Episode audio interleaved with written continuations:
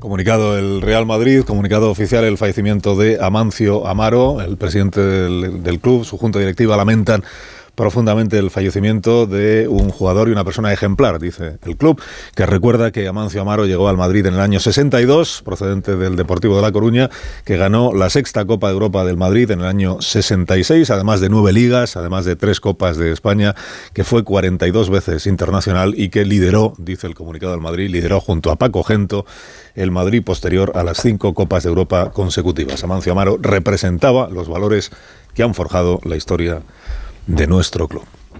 Son las ocho y media de la mañana, siete y media en Canarias. Más de uno. Alsina en Onda Cero. Dirección de sonido, Fran Montes. Producción, María Jesús Moreno, Marisol Parada y Alicia Eras.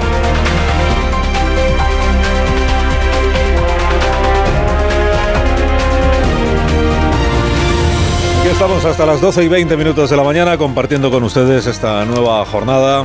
Alfonso Arús allá por 1990 hizo un programa que se llamaba Vídeos de Primera. Pedro Sánchez en 2013, en 2023, perdón, está haciendo uno que se llama eh, Vídeos de Tercera. Acabo de estar con unos estudiantes aquí en Fuenlabrada hablando de cuán importante es la educación pública. Cuán bajito hablaba ayer el presidente. ¿Por qué? Porque estaba en una biblioteca en Fuenlabrada con cuatro estudiantes a modo de extras. En su nueva ficción, el presidente humano va a la universidad a presumir de becas. Siempre hay algún motivo propagandístico en todas las extraescolares que viene haciendo el presidente. Pones todos los vídeos que ya ha hecho Sánchez uno detrás de otro y dura más que la entrevista de Évole a Macarena Olona. Évole. Sí, Évole. Évole es el periodista al que dedicó ayer su rueda de prensa a un señor de Vox para no referirse a su ex compañera Macarena Olona. Évole es el que ataca todo aquello que tiene valor para los españoles. Se llama Buxadez, sí, sí. Que ayer dijo que Vox y la Fundación Disenso son lo mismo.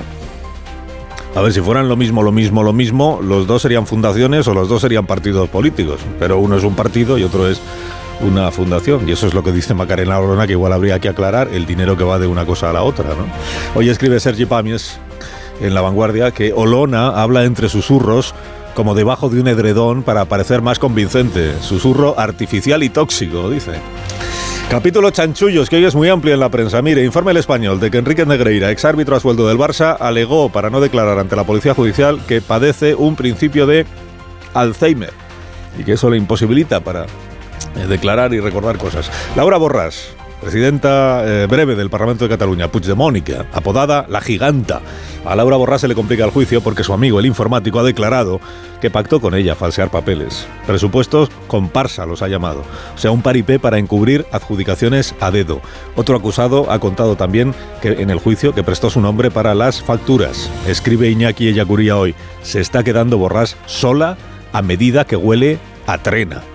El exdiputado Fuentes, del famoso dúo político canario Los Fuentes, tío y sobrino, ha sido detenido por la trama de subvenciones. Tito Berni le llama el diario ABC, porque así le llaman al parecer sus amigos. Fue director general de ganadería en Canarias y luego traspasó el cargo al sobrino. El partido, el PSOE, lo depuró hace dos semanas, aunque todavía no había sido imputado, pero algo se olía el partido, o algo sabía el partido. En la investigación en el país se ha acreditado que tío y sobrino frecuentaban con empresarios el club de, de alterne Sombras, donde hacían fiestas que salían por 3.000 euros y que pagaban los empresarios. O sea, el pago de la fiesta en eh, la sala esta era como el, primer pago por los favores que luego hacían los encargados de realizar las adjudicaciones. En el Confidencial, la historia de Maika Tomás López. Su madre, histórica de UGT, la colocó en el sindicato de administrativa. Ella se agenció una tarjeta Solred del secretario regional y de las claves de esa tarjeta y la usó para viajar a Baleares, a Canarias, a París, a Miami, siempre con el marido y con los hijos. Bueno, a Gran Canaria se llevó a 20 amigos, todos a cuenta de la tarjeta Solred. Pero es que antes había falsificado cheques por valor de 4 millones y medio de euros. En el mundo informa Carlos Segovia que Mónica Conca, la enviada del Parlamento Europeo, está preocupada por la rebaja penal de la malversación en España, que le preguntó a Calviño ayer por qué se han rebajado las penas. La vicepresidenta eludió responder.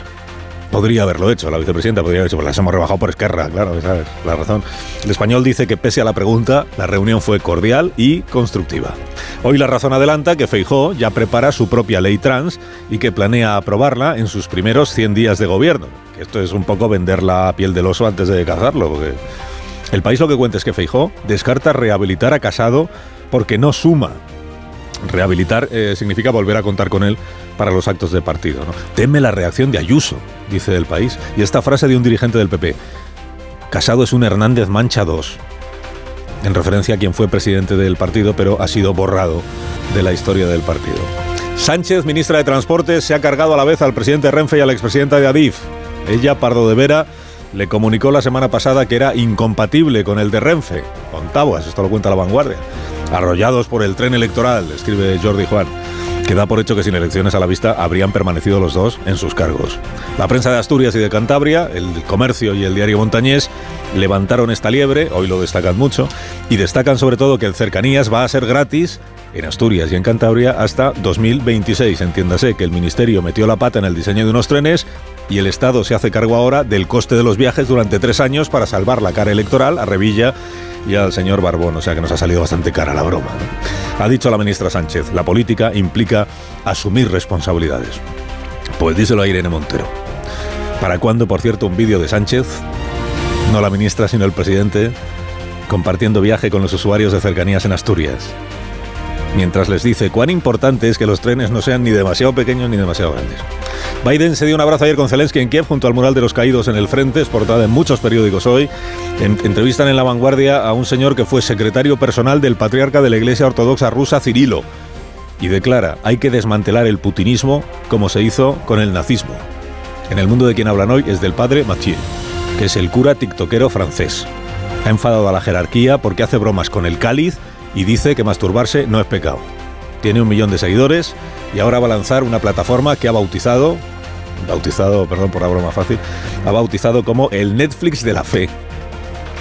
No sé si con anuncios como el Netflix barato, ¿no? El Netflix de la fe. En ABC se pregunta hoy Rodrigo Cortés en una tercera si hay derecho a atribuirle a un escritor algo que en realidad él no escribió por las modificaciones que los herederos están haciendo a la obra de Roald Dahl. Matilda ya no menciona a Conrad, sino a Jane Austen.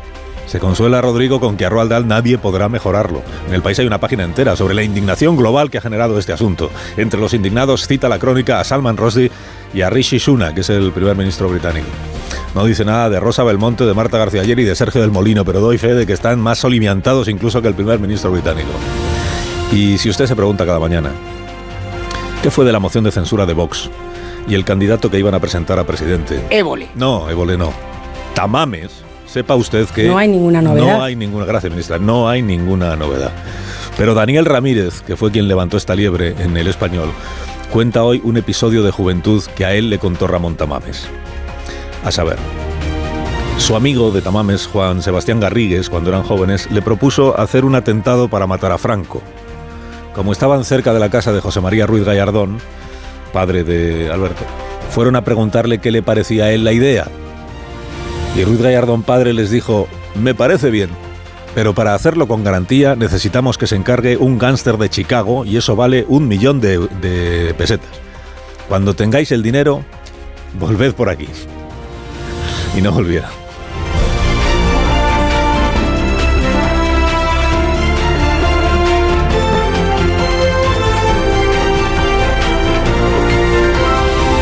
Con Carlos Alsina en Onda Cero. Somos más de uno. En este programa amamos las patatas, usted lo sabe, por lo que son y por lo que significan patatas hijolusa, las patatas que nos invitan a compartir y a celebrar. A ver esa foto, decir patata. ¡Hijolusa! Es que decir patata es decir hijolusa. Por eso, cuando nos busques en el supermercado, dale la vuelta al envase y encuentra nuestra marca para garantizarte una gran calidad en tu mesa. Patatas hijolusa. Amamos las patatas.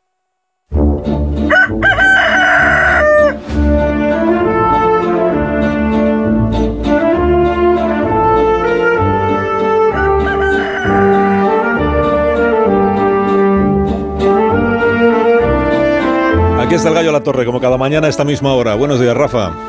Buenos días, buenos días, Carlos Alsina. De repente lo que sorprende es escuchar algo razonable. Eso ocurrió ayer cuando irrumpía Luis Planas en la conversación y zanjaba la escaramuza populista de Podemos a cuenta de los supermercados.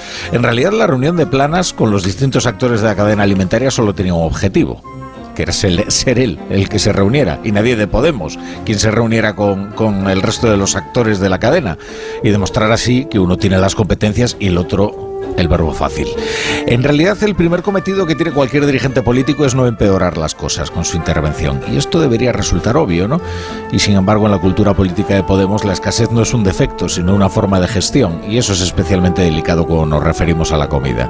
Sí, tiene razón Jorge Freire. Topar en este caso es investir con la cabeza. Es reincidir por enésima vez en lo que jamás ha funcionado. Como si el problema no fuera la política, sino los políticos que la ejecutan.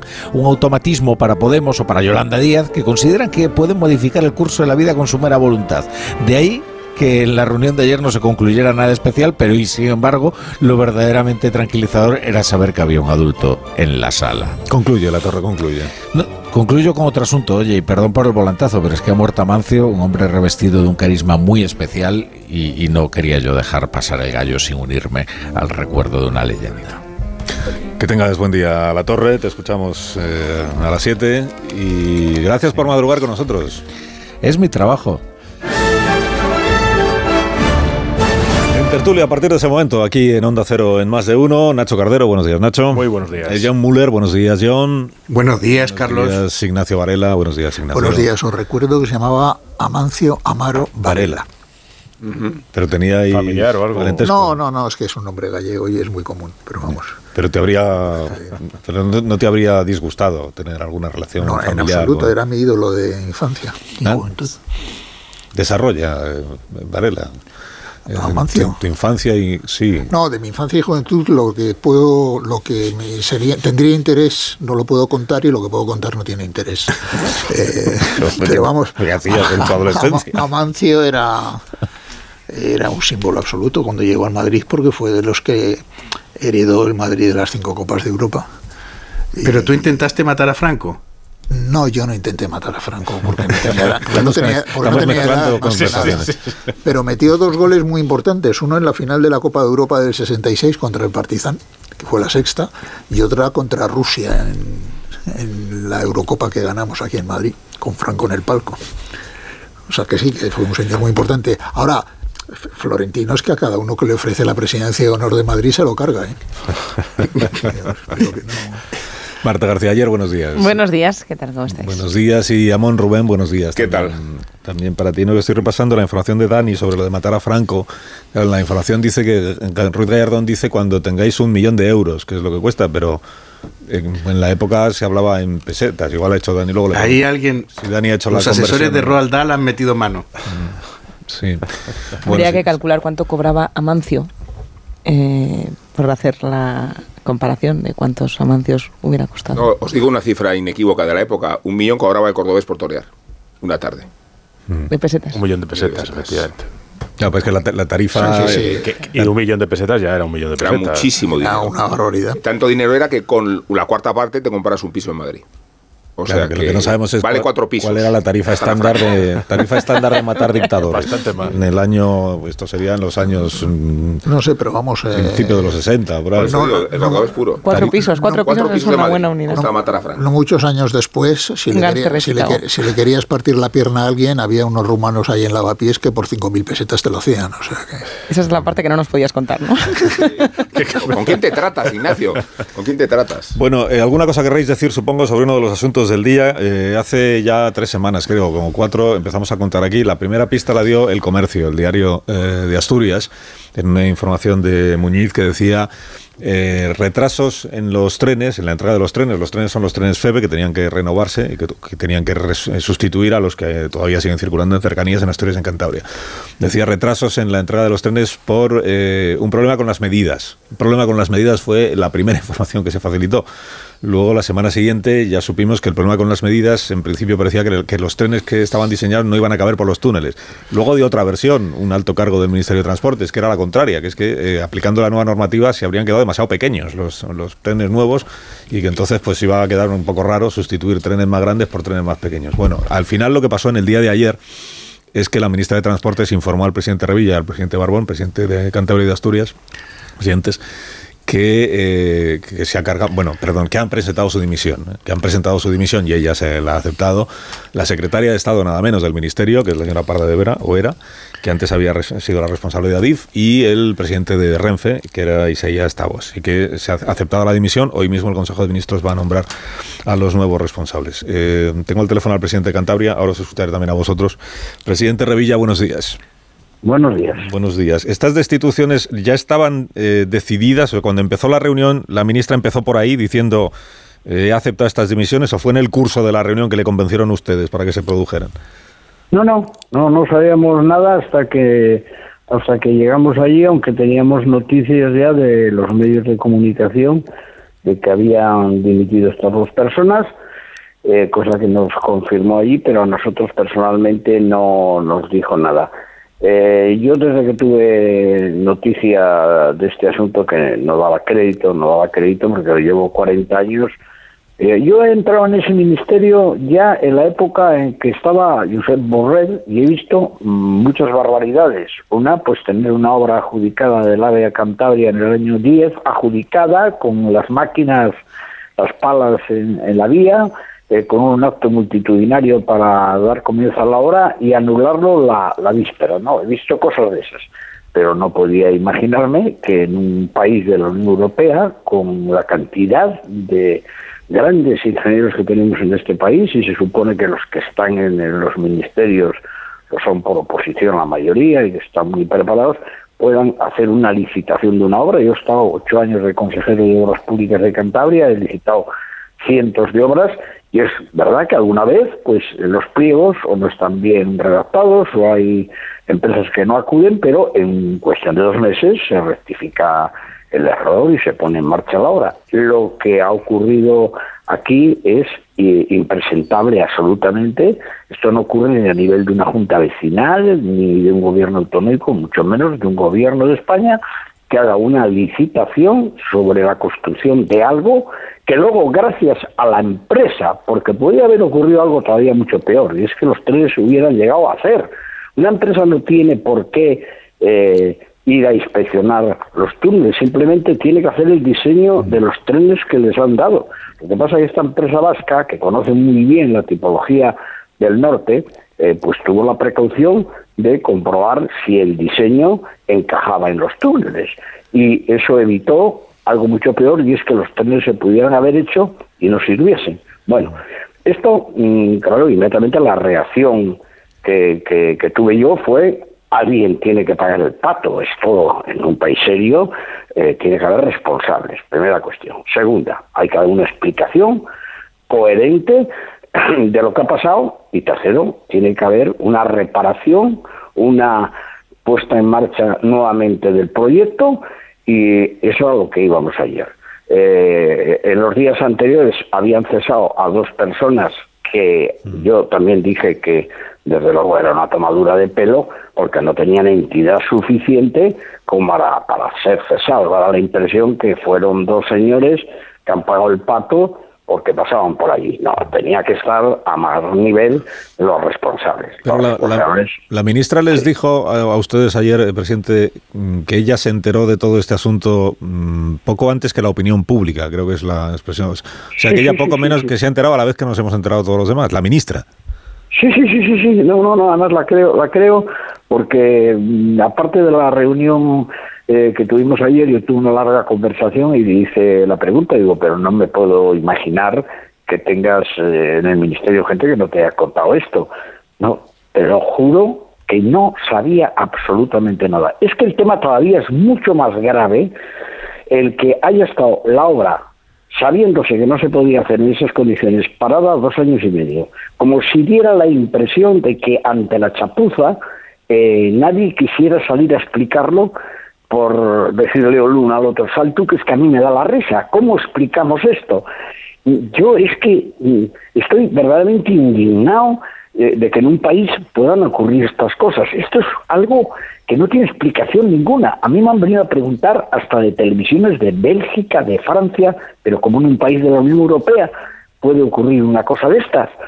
Bueno, ayer hemos ido a, evitar eh, o a paliar los daños colaterales de esto. Y la verdad es que hemos venido relativamente contentos, primero, porque ha habido ceses, segundo, porque se ha hecho una, un cronograma de cómo va a hacerse ahora las cosas, y es que se va a adjudicar a la misma empresa sin modificación eh, de hacer un nuevo contrato los trenes que ahora van a ser en vez de 31, 38, que van a empezar a construirse en diciembre y que nos van a entregar eh, en el primer trimestre del 2006. Y en tanto eso ocurre, y es muy importante esto porque, claro, los ciudadanos están utilizando unos trenes que son absolutamente tercermundistas, son de hace más de 40 años, muchos ya sin piezas de recambio, bueno, que todos los usuarios, tanto de FEBE como de Renfe en Asturias y en Cantabria, no paguen billete hasta que no tengamos los trenes nuevos.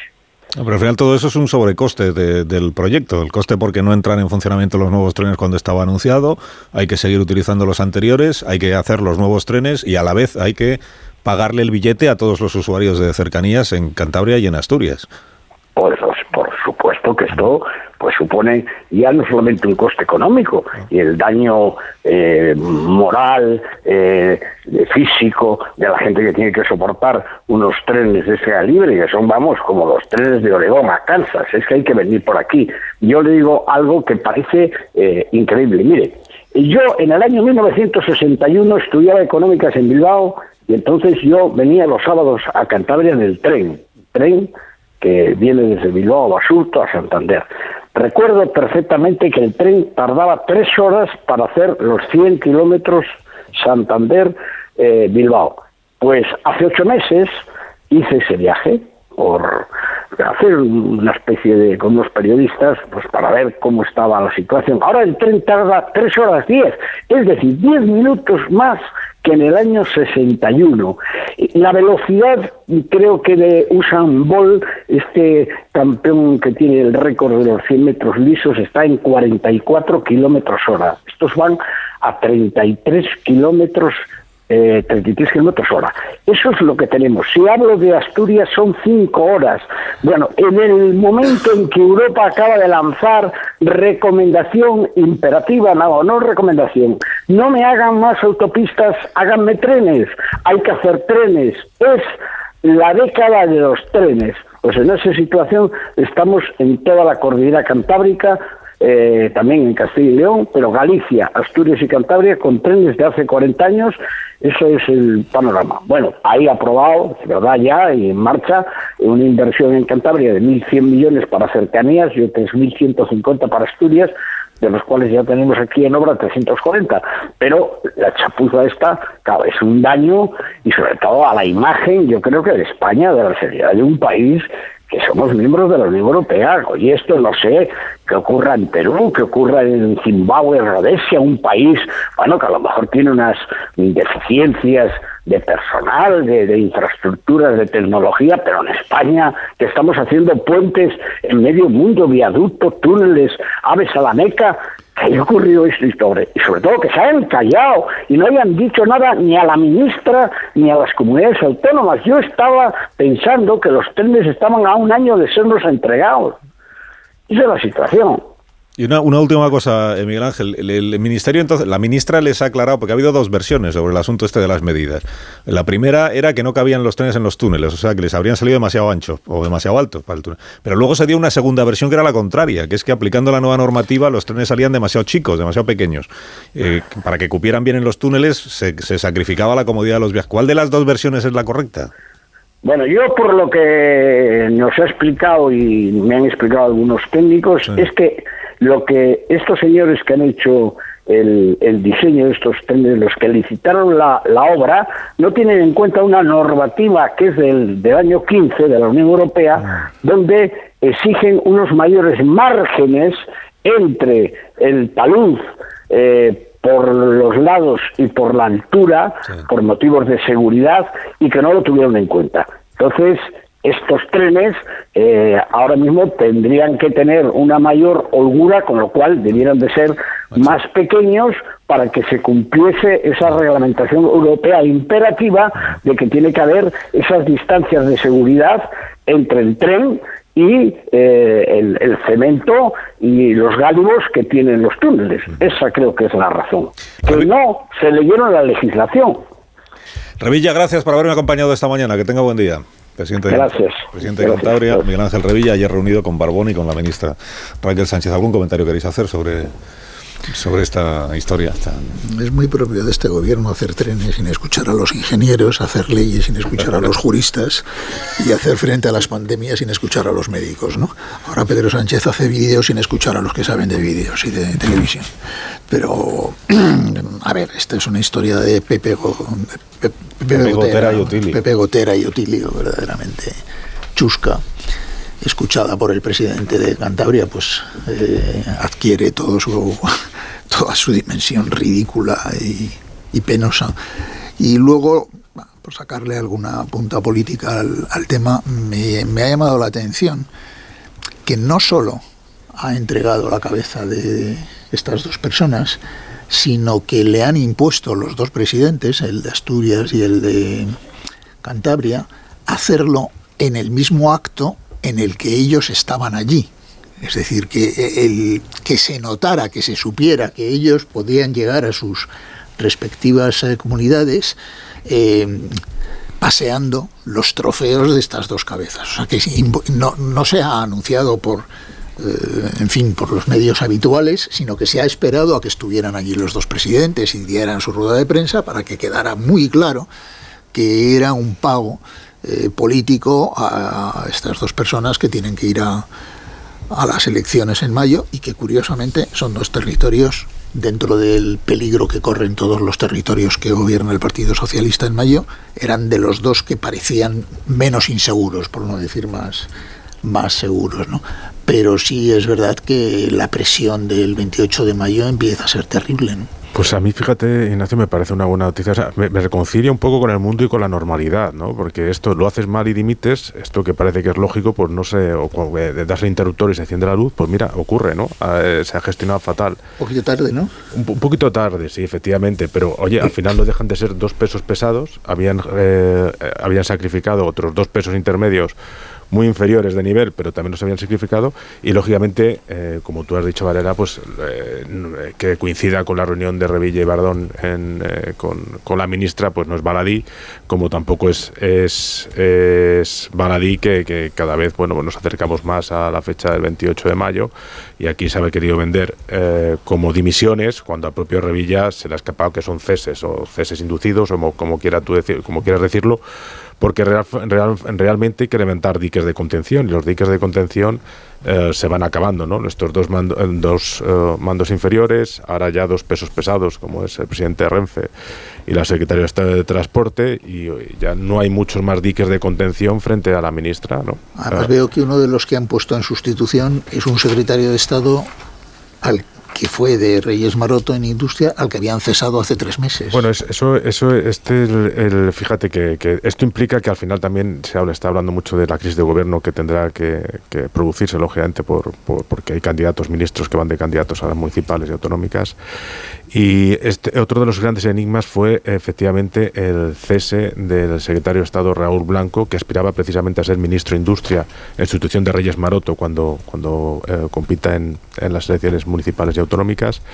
Y al final no solamente no ha sustituido ni va a sustituir a Reyes Maroto, sino que fue cesado y fue uno de los grandes enigmas.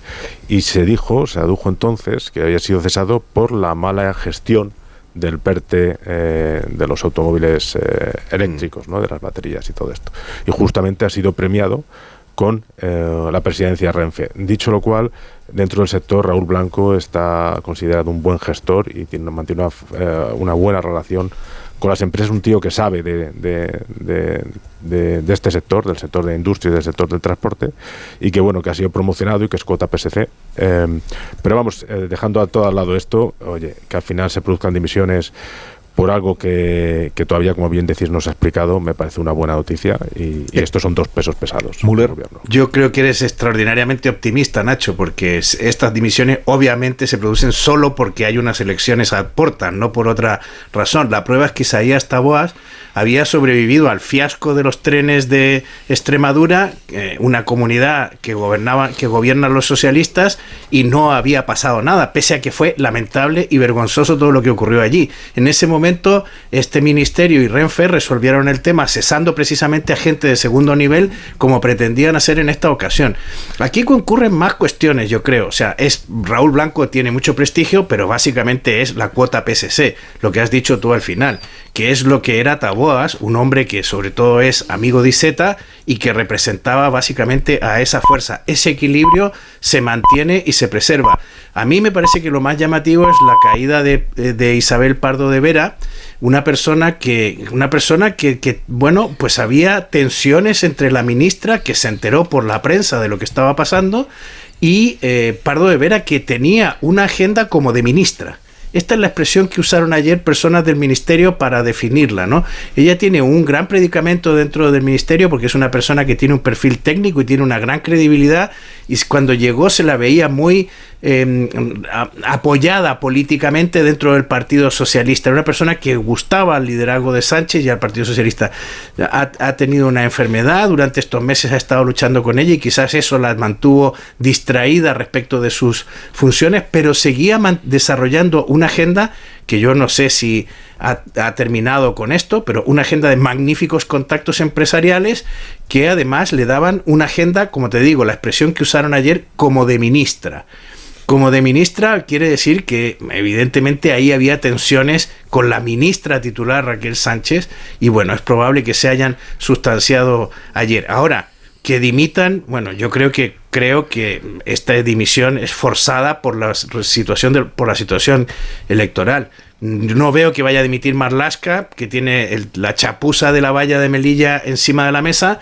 No veo que vaya a dimitir Irene Montero, que tiene la chapuza del CIES todos los días eh, aumentando el contador de, delincuentes sexuales beneficiados por su ley. Mm, o sea, que la dimisión no es algo que esté en la genética de este gobierno. Nueve y un minuto, me dais un momento y enseguida continuamos con el análisis de los asuntos del día, que tenemos que hablar de los alimentos y tenemos que saludar enseguida al ministro eh, Luis Planas. Ahora volvemos.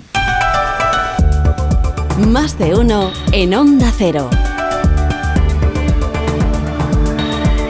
Carlos Alsina.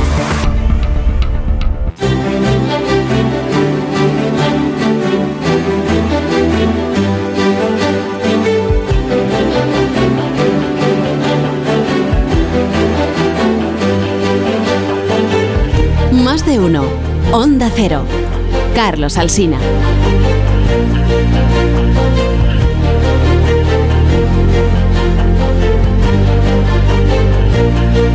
Son las 9 y 7 minutos de la mañana, una antes en Canarias. Estamos con Marta García Ayer, Rubén Amón, Nacho Cardero, John Muller e Ignacio Varela dándole una vuelta a los asuntos de actualidad de esta mañana. Ya sabéis que se reunió el ministro de Agricultura, Pesca y Alimentación, el señor Planas, con eh, los integrantes de esto que se llama la cadena alimentaria o el observatorio de la cadena alimentaria, que son todos los actores que intervienen en, el proceso, desde la producción inicial, la ganadería, la pesca, hasta la producción, la distribución y la venta en, los supermercados y las grandes superficies. Y dijo ayer el ministro Planas que él eh, entiende que los precios de los alimentos han tocado techo, que decíamos a las 7 de la mañana, pues Dios le oiga, ¿no? Ojalá, ojalá se confirme.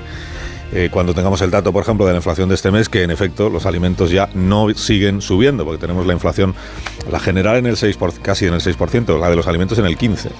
O sea que es muy deseable, no solo que toquen techo, sino que empiecen a bajar cuanto antes. Eh, señor Planas, ministro de Agricultura y Alimentación, buenos días. Muy buenos días, encantado de estar en su programa. Buenos días, gracias, eh, ministro. Bueno, que los precios han tocado techo eh, significa que ya no hay razones para que sigan subiendo, o sea que los costes de producción y de distribución ya no suben y por tanto no tendrían por qué seguir subiendo los precios de los alimentos, ¿es eso? Bueno, hay, hay dos aspectos. Primero, eh, las medidas adoptadas por el gobierno en el mes de diciembre han tenido un efecto claro. Hemos conseguido frenar lo que los últimos 15 meses, desde, la, desde octubre del año 2021, se había venido produciendo de forma más intensa en el periodo más reciente. Y yo creo que eso está ahí, en interanual unas décimas, pero sobre todo que hemos conseguido limitar el crecimiento del mes de enero a lo mismo que era la media de los últimos de los últimos 20 años, con lo cual yo creo que está claro.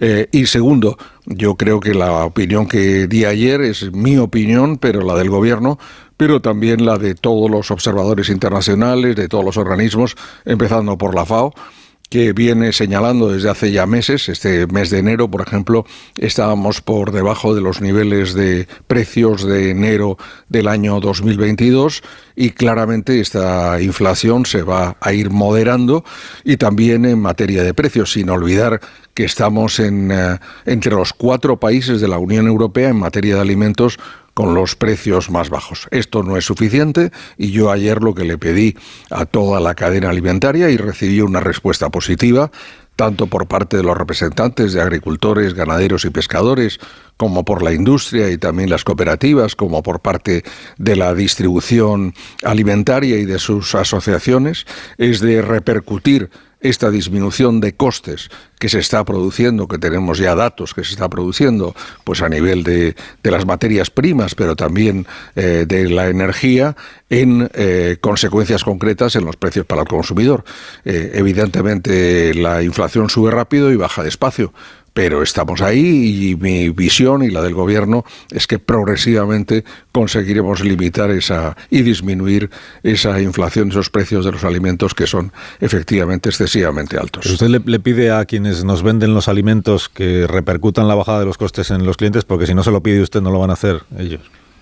Bueno, vamos a ver, eh, aquí esta es una cadena un poquito más compleja. Todo el mundo pone el acento en la distribución. Sí. Yo también. Es sin duda el último elemento antes de llegar a las familias, a los ciudadanos, a los consumidores. Pero esto viene desde el principio, viene desde los productores primarios, a los cuales yo siempre he defendido porque son el eslabón más débil. Y en esta situación han visto como los precios, sus precios que les pagaban aumentaban, pero también mucho eh, los precios de los insumos, de, los piensos, de, de, la energía, de los fertilizantes, también de la industria, de la industria y de las cooperativas y finalmente de la, de la distribución.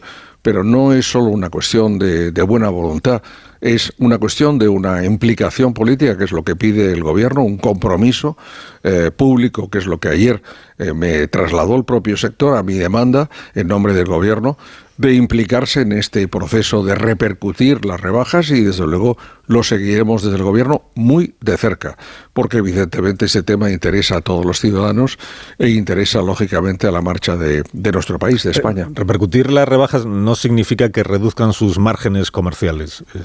Bueno, es que ahí está el secreto, que decir, ahí está realmente el, lo, lo, complicado y lo, lo, difícil, ¿no? Yo siempre digo que un poco cuando miras de cerca una cadena tan compleja como es la cadena alimentaria, eh, primero eh, que todo el mundo piensa que, lo normal es tener eh, alimentos en, los lineales, en los supermercados, de forma ordinaria, en cantidad, en calidad, en buen precio. Todo eso es muy difícil. La cantidad de personas, de actividades que forman parte de la cadena es impresionante. Y yo creo que todas ellas deben, lógicamente, vivimos en una, tenemos una economía social de mercado y cada uno tiene que tener su margen de rentabilidad, que es el margen de dignamente y empresarialmente sacar su actividad hacia adelante. Yo creo que estamos todos interesados en ello, pero es muy complicado, porque lógicamente si en una situación de crisis donde aumentan mucho los costes, disminuyen lógicamente los márgenes y repartir los márgenes eh, a lo largo de la cadena es precisamente el objetivo de esa ley que aprobamos hace un año, la ley de cadena alimentaria, de la cual me siento particularmente orgulloso porque creo que es un nuevo instrumento de ver las cosas de una forma diferente y de distribuir de una forma más equitativa ¿verdad? los beneficios a lo largo de la cadena y también con un, con un beneficio final que tiene que ser para las familias, para los ciudadanos. O sea, no vaya a ser que por reducir los márgenes del punto final, que es el punto de venta, acabe reduciendo también el margen del productor, del ganadero, del, del pescador. Bueno, eh, eh, tiene usted razón. Ese, ese, ese es uno de los magníficos argumentos que puede haber, uno de tantos, porque hay muchos, no solo desde un punto de vista legal eh, y económico, sino también desde el punto de vista de la cadena alimentaria, de intentar colocar un tope al final. Si se coloca un tope al final de la cadena, al final lo que logras es que todos los eslabones, pues tanto la industria como sobre todo el, el eslabón más débil, que son agricultores, ganaderos y pescadores, pues van a, a pagar la, el, el, pato, ¿no? Quiero decir, van a pagar la, esa reducción de carácter obligatorio y por eso eh, yo creo que esta ley eh, que entró en vigor hace solo un año y fue aprobada por las Cortes Generales eh, después de aprobar el Gobierno, lógicamente, el, texto correspondiente, pues es un, es un paso adelante. El, el, mero hecho, por ejemplo, de que todos los contratos por encima de mil euros eh, se formulen por escrito en un sector con tanta tradición de oralidad, ¿no? Como, como es el sector agrario, yo creo que da un paso adelante, yo creo que muy, muy importante, ¿no? Nos van a el comisario europeo lo dijo hace unos meses, en la próxima modificación de la directiva europea, eh, la, la ley española será sin duda un punto de inspiración. ¿Eso significa, ministro, que los supermercados no se están forrando con, con la crisis? Bueno, ya lo he dicho varias veces, yo creo que no, no, no sinceramente no. Lo, lo, dice el Banco de España en un informe reciente y yo creo que todos lo, lo apreciamos. El sector de la distribución Hombre, en todos, España todos, muy, no, eh, todos, todos no, ministro. Hay, eh, los representantes del partido Podemos, que algunos bueno, están pero en el es gobierno, que, dicen es que este que es un país forrando. libre, ¿no? Este es un país libre, España es un país libre y cada uno puede tener legítimamente su punto de vista. El que expreso yo es el punto de vista del gobierno, quiero decir, pero cada uno puede tener evidentemente su punto de vista y yo creo que hay que respetar a cada uno el trabajo. La cadena alimentaria funciona bien en los peores momentos. Fíjese, el, el, único momento donde tuvimos realmente una pequeña disrupción que duró dos o tres días eh, fue durante, durante la Filomena, ¿no? Pero aquella borrasca, pero aparte de esto, eh, pues tanto durante la pandemia como ahora no hemos tenido ninguna ruptura de stock, no hemos tenido ninguna falta de abastecimiento. Ha habido temas puntuales, por ejemplo, aceite de girasol al principio de la, de la invasión rusa de Ucrania. Y bueno, yo creo que ahí es donde están las cosas. Si miramos un momento atrás, eh, ahora se va a cumplir pues un año de la invasión rusa de Ucrania y piense usted, pues, pues vea usted lo que estábamos pensando, lo que se decía aquellos días, que si iban a faltar productos, que dónde íbamos a estar, pues, pues aquí estamos, ¿no? Claro, decir, es que yo una, creo que la cadena está ahí. ¿no? Una cosa son las opiniones y otra cosa son mm. los hechos, ¿no? Entonces, eh, uno Sin puede duda. opinar lo que quiera, Sin pero, duda. pero o los, o los supermercados están ganando más dinero que nunca, que es lo que entendemos todos por forrarse, o no lo están haciendo. Si no lo están yo haciendo... creo que no. Yo, yo creo que no. Luego, Yo quien que dice que sí, quien dice que sí, está engañando a la, a la opinión pública. No, vamos a ver, quiero decir, es una cuestión de apreciación, depende de lo que yo, para mí, el beneficio empresarial, el margen empresarial es, es perfectamente no, no solo normal, sino necesario si queremos crear riqueza, crear empleo y tener posibilidad de desarrollar una sociedad que crezca. Pues como queremos, pues eh, evidentemente es absolutamente necesario la existencia de empresas que funcionen bien. Y además, eh, permítame añadir un argumento sí. suplementario. Es que decía antes competencia. Es que la competencia es, es muy fuerte, ¿no? Y los eh, ciudadanos, pues igual que en las elecciones generales o en cualquier otra elección política, pues decidimos con una papeleta, pues aquí decidimos con un ticket de compra. Y el que no está contento se va a otro lugar, a otra tienda, a otro supermercado, a otro hipermercado y lógicamente tiene ahí una, una respuesta. Por tanto, yo creo que está funcionando bien. Mm, Recuerdo que durante la pandemia, eh, creo que fue la OCDE, hizo un estudio y mostraba que los dos países donde la cadena alimentaria funcionaba mejor eran eh, Canadá y España. Y yo creo que continúa siendo así, funciona muy bien y sin duda, pues eh, lo seguimos de cerca. Si hay algún cuello de botella, si hay alguna situación que se plantea, yo le puedo asegurar que estamos todos los días del año hablando con la distribución, con la industria, con los agricultores. Y esa es una de las claves de, de que hagamos poco ruido, de que hablamos mucho y discretamente, ¿no? Y ya, y ya, que habla usted eh, constantemente con los distribuidores y con la producción, ¿cómo de enojados están o cuánto de enojados están los distribuidores y las grandes superficies con algunas cosas que se están escuchando en boca de representantes políticos muy relevantes del país? Eh, esto de que son, uh -huh. eh, que son como saqueadores, eh, especuladores, eh, capitalistas salvajes. No, vamos a ver. antes he, dicho que era parte de la libertad de expresión de cada uno en un país libre, eh, pero también le voy a decir una segunda parte que a, mí no me gusta. A mí no me gusta y yo creo que a los afectados tanto les gustará. Y yo creo que es que es injusto y innecesario. Uno puede defender sus posiciones políticas de una forma absolutamente clara y, legítima y explicando la sustancia, los argumentos, pero de ahí a utilizar ah, calificativos gruesos que además yo creo que no, no coinciden con la realidad, pues, pues yo personalmente no, no estoy de acuerdo. La rebaja del IVA de la carne y del pescado eh, la descartamos ya entonces, y van a empezar a bajar los precios. ¿Ya el gobierno no se plantea eso? Vamos a ver, Carlos, estamos trabajando desde el principio y yo creo que las decisiones de diciembre, lo he explicado en alguna ocasión, fueron muy meditadas, eh, muy meditadas y muy pensadas no hay 100 soluciones. Eh, teníamos sobre la mesa distintos escenarios, estuvimos valorando cada uno de los escenarios, estuvimos viendo cuáles eran los productos de mayor consumo, cuáles eran los productos que habían incrementado más del mes de octubre al mes de diciembre eh, su nivel de precios. A partir de ahí se tomó la decisión de rebajar del, del 4 al 0 eh, los eh, productos con el IVA eh, súper reducido y que son los de mayor consumo en volumen. Se tomó también la decisión específica por los precios del trigo duro y el incremento del precio de las pastas, también por el incremento del aceite de oliva en relación con la escasa producción y con la, y con la sequía, y después el bono de 200 euros para los colectivos que estimamos eran los más vulnerables. Era la buena combinación. si se repasa el decreto ley se verá que el horizonte temporal es mayo. Eh, habla el propio, creo que es el artículo 72, habla de del mes de abril eh, y los datos publicados, en, perdón, del mes de marzo y los datos publicados en el mes de abril en relación no solo con el índice de precios alimentarios, sino también con la inflación subyacente. Por tanto, este es el periodo en el que concebimos inicialmente este cuatrimestre, inicialmente el contenido de este decreto ley, pero evidentemente el gobierno está eh, continuamente siguiendo el tema y en el momento y caso que sea oportuno, pues tomaremos las decisiones que sean oportunas. Eh, pero yo creo que hay es una cosa muy importante que tenemos que, persistir. Esta no es una medida eh, milagrosa que en 30 días vaya a lograr su resultado. aquí no hay varitas mágicas. me preguntaba usted al principio cuál era la evolución de la inflación. Esta es la evolución prevista y queremos ayudar a acelerar inflación para que cuanto antes bajen los precios desde el gobierno. Pero evidentemente esto depende de nosotros, pero también depende de la evolución de los mercados internacionales. La última pregunta es de Marta García ayer. Marta.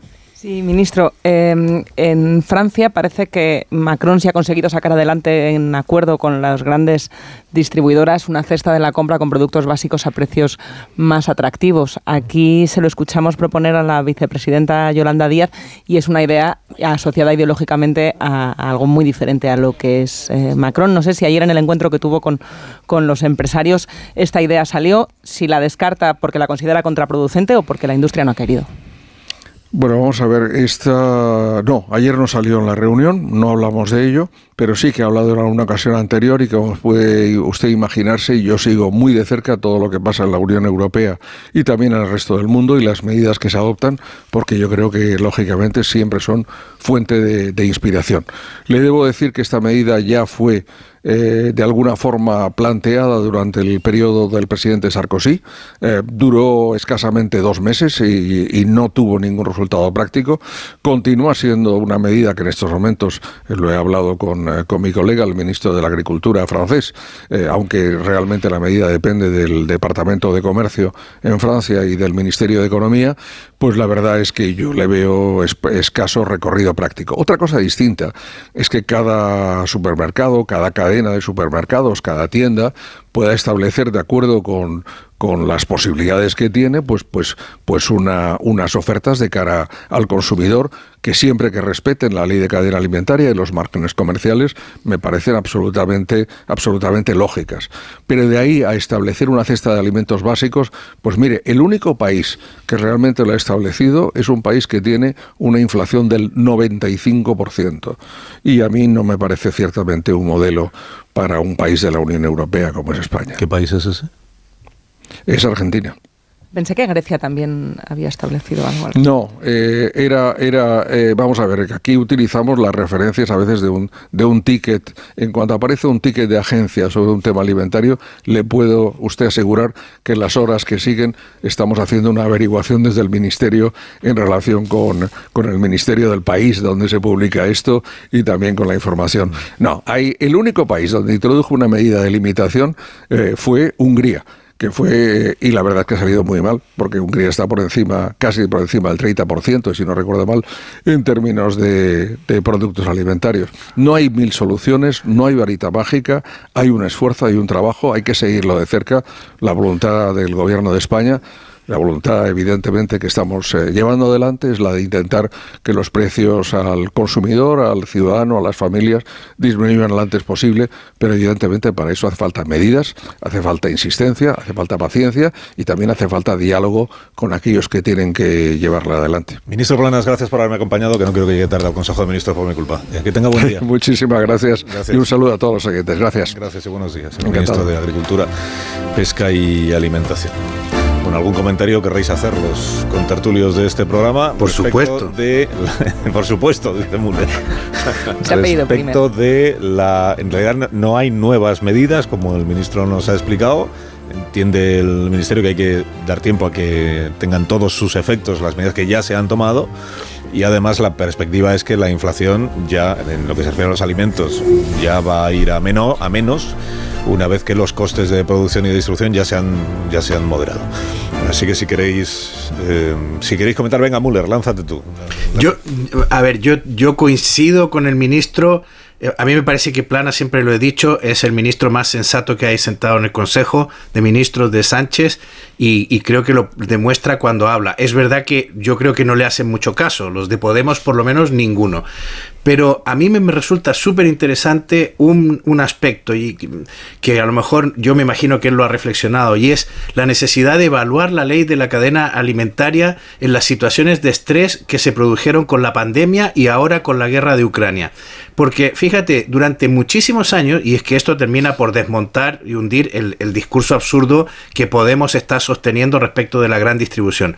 Durante muchísimos años dijimos que la gran distribución estaba sojuzgando a los interproveedores, estaba sometiendo a los productores del sector primario, no les pagaba lo que correspondía, un limón valía 0,1 euro en la finca y el, y el, supermercado lo cobraba a un euro, estoy poniendo números de pega. Eh, y eh, generamos una ley de la cadena alimentaria para proteger al, pro, al, productor y para proteger al interproveedor con el fin de que pudiéramos garantizarle una rentabilidad razonable para que no se hundiera eh, vendiendo bajo coste, etcétera.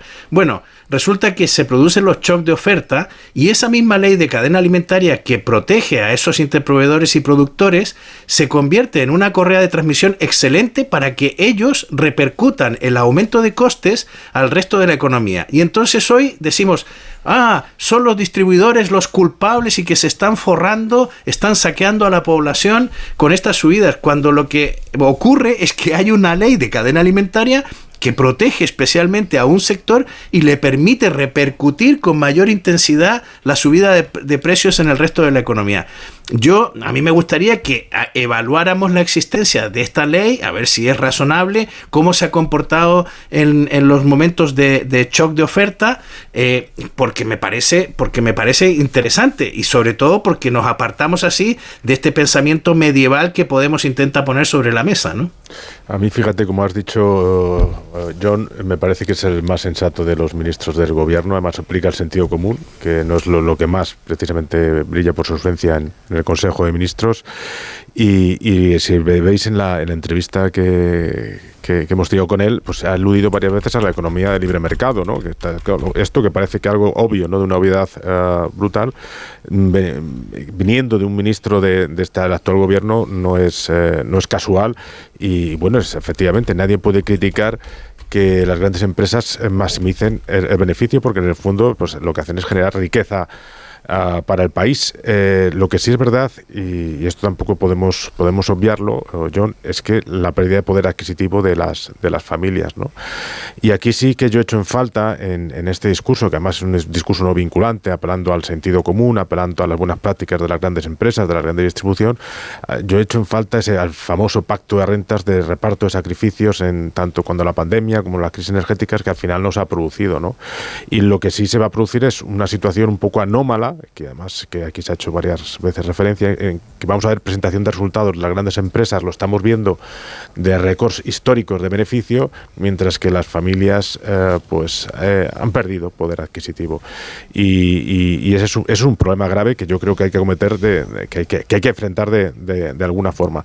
Y también me gusta mucho el discurso de Planas porque va en contra del, populista de, Podemos, de los saqueadores, pero también incluso de su propio gobierno, porque el propio gobierno, el, el propio Partido Socialista, porque los ministros del Partido Socialista, empezando por, por, el presidente del gobierno, lógicamente, pero también por Nadia Calviño, ha comprado el discurso de Podemos, ¿no? Eh, criminalizando a los bancos, eh, las políticas neoliberales, etcétera, etcétera. Y en ese sentido parece que, bueno, las palabras, la intervención de aquí de Planas parece un oasis, ¿no? En todo este barullo de populismo y demagogia eh, conforme nos vamos acercando al 28M. Varela. Es tan cierto lo que decís sobre el ministro Planas que yo no es que dijera que es el ministro más sensato del gobierno, es el único miembro del gobierno que entiende en qué consiste ser ministro. Es una, un, cambio sustancial. ¿no? La, primera pregunta que a uno le sale cada vez que lo escucha es ¿y qué hace un chico como tú en un gobierno como ese? Porque verdaderamente es como un ovni ¿no? dentro de este gobierno. Pero en fin, eh, por ponerle algún, no una pega, sino dos comentarios que me han quedado colgados de la conversación. Primero, yo creo que en la hiperinflación de los alimentos ha ido asociada a una especie de eh, pandemia de salud alimentaria, porque curiosamente eh, los alimentos que más han aumentado su precio han sido los más saludables y los menos saludables han sido los que han aumentado han aumentado menos. Y yo creo que Planas que es una persona que normalmente siempre da explicaciones claras y honestas sobre el tema cuando le has preguntado por el tema de por qué no la carne y el pescado él sistemáticamente rehuye esa respuesta ¿eh? y se va por los cerros de Úbeda. Es una cosa que hay mucha gente que no entiende. Por ejemplo yo no lo entiendo. Me encantaría que una persona intelectualmente honesta como él pues nos explicara qué le pasa con los precios de la carne y el pescado porque eh, porque eso no y, luego, y luego te eh, solo añadir una cosa. Él que sí entiende lo que es ser miembro de un gobierno, ha intentado salvar, yo hablo en nombre del gobierno, yo no sé qué, en realidad lo que ha hecho es desmontar sistemáticamente los argumentos de sus compañeros de gobierno pertenecientes a otro partido y eh, ampararse en un argumento que él sabe perfectamente, también como yo, que es falaz, porque los miembros de un gobierno, los ministros, no tienen libertad de expresión personal. Hizo FEDEA un informe hace poco de cuánto podría, no solo cuánto ha afectado a los bolsillos la bajada del IVA, sino cuánto podría afectar en los seis meses de vigencia que va a tener y calculaba que sería unos 40 euros en total en los seis meses por hogar de ahorro, o sea, una cosa irrisoria, pero sin embargo sí era muy significativo lo que mermaba la recaudación de las arcas del Estado en 700 Con la carne y el pescado. No, y ah, con el IVA que ya se ha aprobado. Con el que ya se ha hecho. Entonces, que va a notar poco la gente en el bolsillo para lo mucho que lo van a notar la recaudación eh, del, del, Estado. Entonces, la carne y el pescado, que además va a tener una recaudación mucho mayor que la que supone el pan, por poner un ejemplo, supondría un rejón a las arcas públicas que a lo mejor no, no te quiere decir el ministro eh, lo mucho que sentirían dejar de recaudar eso. Pero es que me pero desde el punto de vista de la salud alimentaria, es verdad que este fenómeno se ha producido. ¿eh? Bueno, pero porque los y también los alimentos elaborados. Pero muy rápidamente, es, es un problema que existe en toda Europa, el de la, la, inflación alimentaria. Si el año pasado con la guerra fue el de la inflación energética, este año el asunto va a ser qué pasa con la subida del precio de los alimentos. En España subió el año pasado un 16, lo mismo que en Austria, un 13, un 14 en Alemania y Francia. Es un problema compartido. Entonces, es interesante, como decía el ministro, ver qué están haciendo otros países para afrontar este problema. Y aquí lo miramos todo siempre con el prisma ideológico, pero la bajada del IVA que aquí defiende el PP, en Francia es Le Pen quien lo pedía y es Macron el que se niega diciendo que no porque repercutiría en los márgenes de la distribución. Y la cesta de la compra que aquí la pide Yolanda Díaz es eh, el gobierno liberal de Macron quien la impulsa, aunque sus críticos dicen que lo hace para cortina de humo con el lío que tiene de las pensiones y que, como decía Planas, va a tener poco efecto. Eh, muchos países han intentado la bajada del IVA y no ha funcionado. Y, sin embargo, bueno, en Alemania están haciendo eh, como el cheque aquí de 200 euros, no una ayuda directa a los alimentos, sino a los hogares más vulnerables, que es la línea que pide la Comisión. Por cierto, tiene razón, también, tiene razón también el ministro de que esto, esto de intervenir gubernamentalmente los precios es una cosa que se inventó Cristina Kirchner. Eh, lo llamaba ella precios cuidados y al final se ha visto que son precios arruinados. Es que hay que cuidar la coalición. Ah, no, eso es otra cosa. A las 9 y 33, una hora menos en Canarias. Eh, a la vuelta hablamos de Ucrania y de la visita de ayer de Joe Biden a Zelensky y de la expectativa del día de hoy, que es el discurso de Putin. Siendo Putin, pues a ver qué susto nos da esta mañana. Ahora mismo lo comentamos.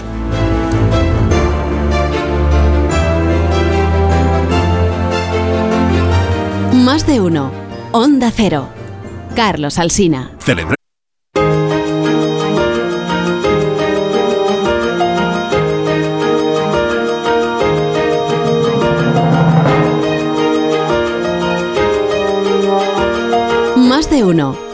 Cero.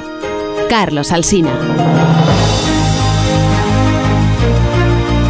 Tal día como este de hace un año, o sea, el 21 de febrero, que era lunes de 2022, nos estábamos preguntando en este programa, habían terminado los Juegos de Invierno de, de Pekín aquel día, o sea, el domingo anterior, y nos estábamos preguntando si eso eh, hacía más probable que empezase una intervención militar por parte de Putin en el este de Ucrania. Había previsto una reunión entre los ministros de Exteriores de Rusia y de Estados Unidos aquella madrugada, y tanto, tanto la Casa Blanca como el Palacio del Elíseo habían dicho que los presidentes Biden y Putin estaban por la labor de reunirse siempre y cuando Rusia no invadiese antes Ucrania, que es lo que temía Estados Unidos que sucediera y lo que realmente acabó ocurriendo el 24 de enero. Vamos a repasar con Juan Carlos Vélez en un minuto cómo les estábamos contando hace justamente un año estas jornadas previas a la guerra en Ucrania.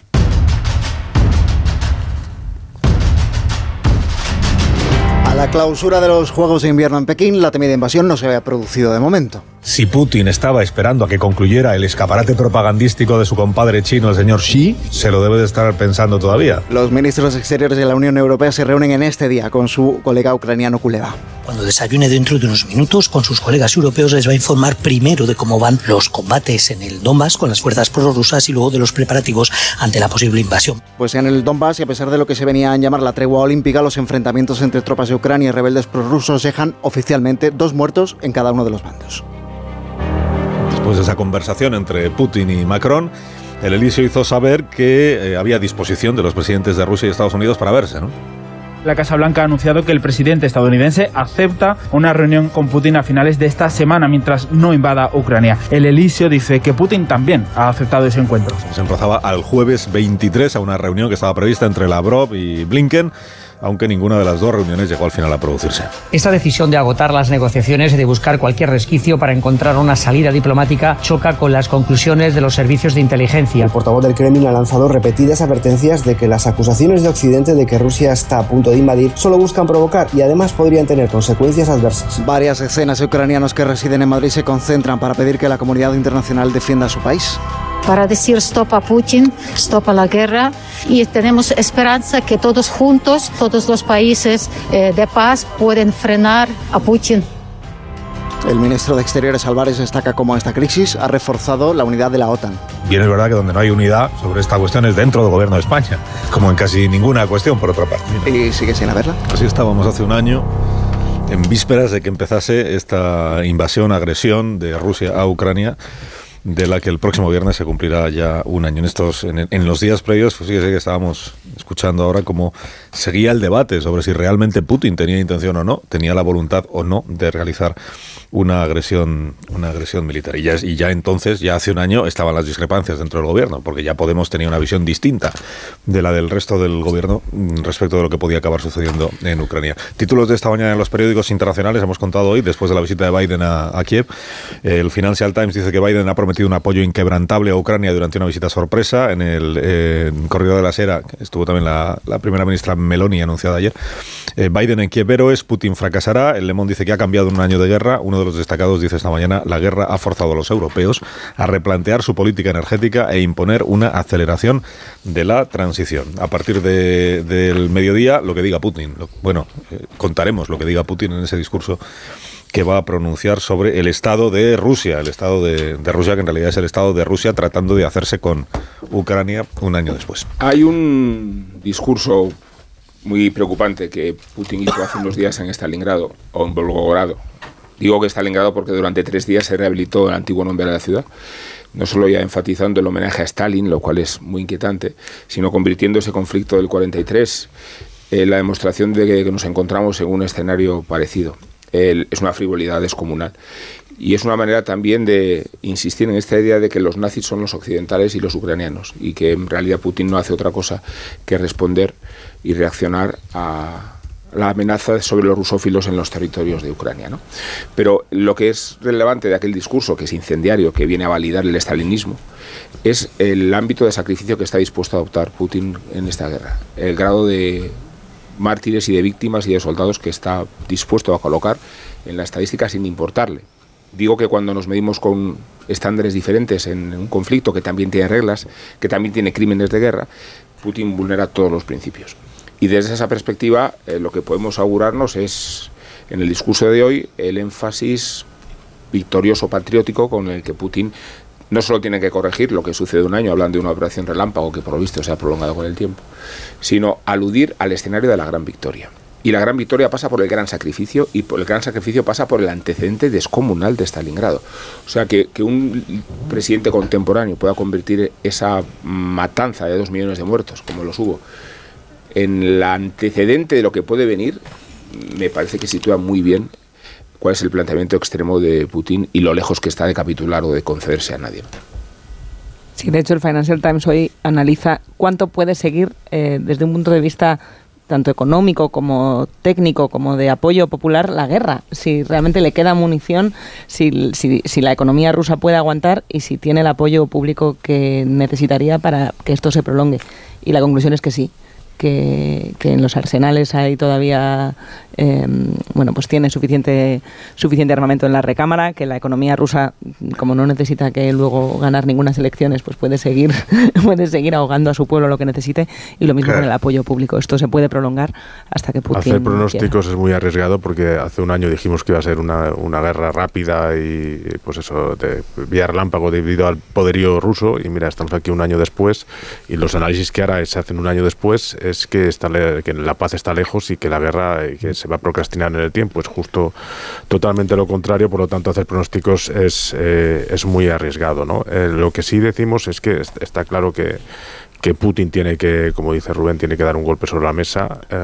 tiene cuenta con un apoyo popular todavía bastante estimable y cuenta con una fortaleza económica y financiera que no, es muy allá, pero es más de lo que algunos países europeos, ¿no? que van a crecer menos que Rusia eh, este año o el año pasado, ¿no? con lo cual dice que, al final los sacrificios que hemos hecho los europeos para combatir a, Putin han sido mayores que los que ha hecho muchas veces el propio pueblo ruso desde el punto de vista económico, claro está. ¿no?